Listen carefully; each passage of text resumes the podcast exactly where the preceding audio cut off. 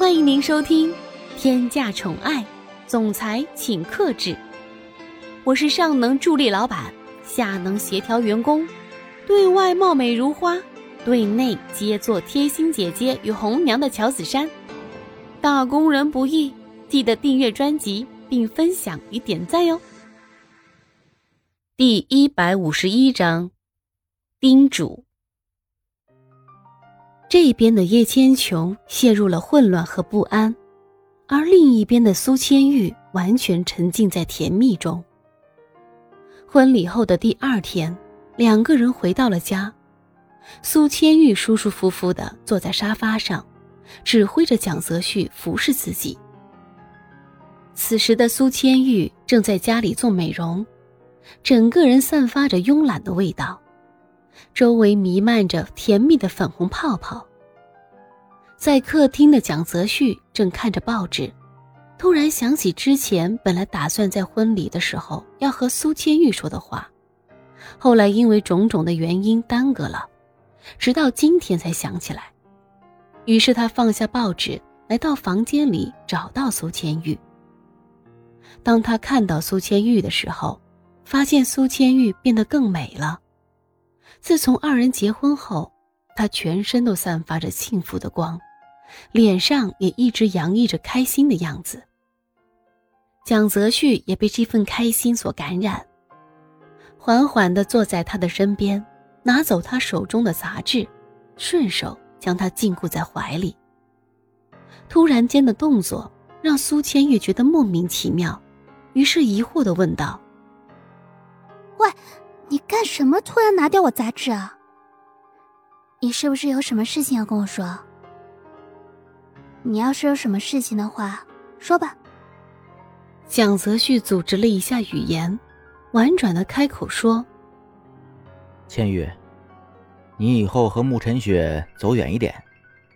如果是要交朋友的话，也不要走得太近，因为你根本就不知道哪一天他会把你给坑了。”苏千玉对于蒋泽旭的这句话有些不认同，因为通过婚礼那天发生的事情，他发现慕晨雪根本就不是蒋泽旭说的那种人，所以他很不认同的开口：“蒋泽旭，慕晨雪怎么说也是你的青梅竹马，有你这样说自己青梅竹马的吗？虽然你这么说，但是我看着慕晨雪。”完全不像你说的那个样子。我觉得他是真性情。蒋泽旭听完苏千玉的话，嘴角抽搐，因为他知道，什么真性情、善良，那都是装给不熟悉的人看的。对于身边熟悉他的人，都知道慕晨雪是个让人头疼的存在。不过蒋泽旭也决定了不再解释。毕竟苏千玉现在完全偏向了慕晨雪，多说反而无益。于是他斟酌了一下语言，然后说道：“千玉，有一些事情，我是不太方便跟你说出来的。但是你只要相信我就可以了，我是绝对不会伤害你的。不要跟慕晨雪走得太近，要不然最后受伤的只会是自己。”这是蒋泽旭作为丈夫、作为朋友最好的劝告了。毕竟蒋泽旭可是在慕晨雪的身上吃过亏的，而此时的苏千玉还是无法相信蒋泽旭的话。毕竟有些事情还是需要眼见为实。只是听信了蒋泽旭的一面之词，苏千玉觉得有些对不起他和慕晨雪的这份友情。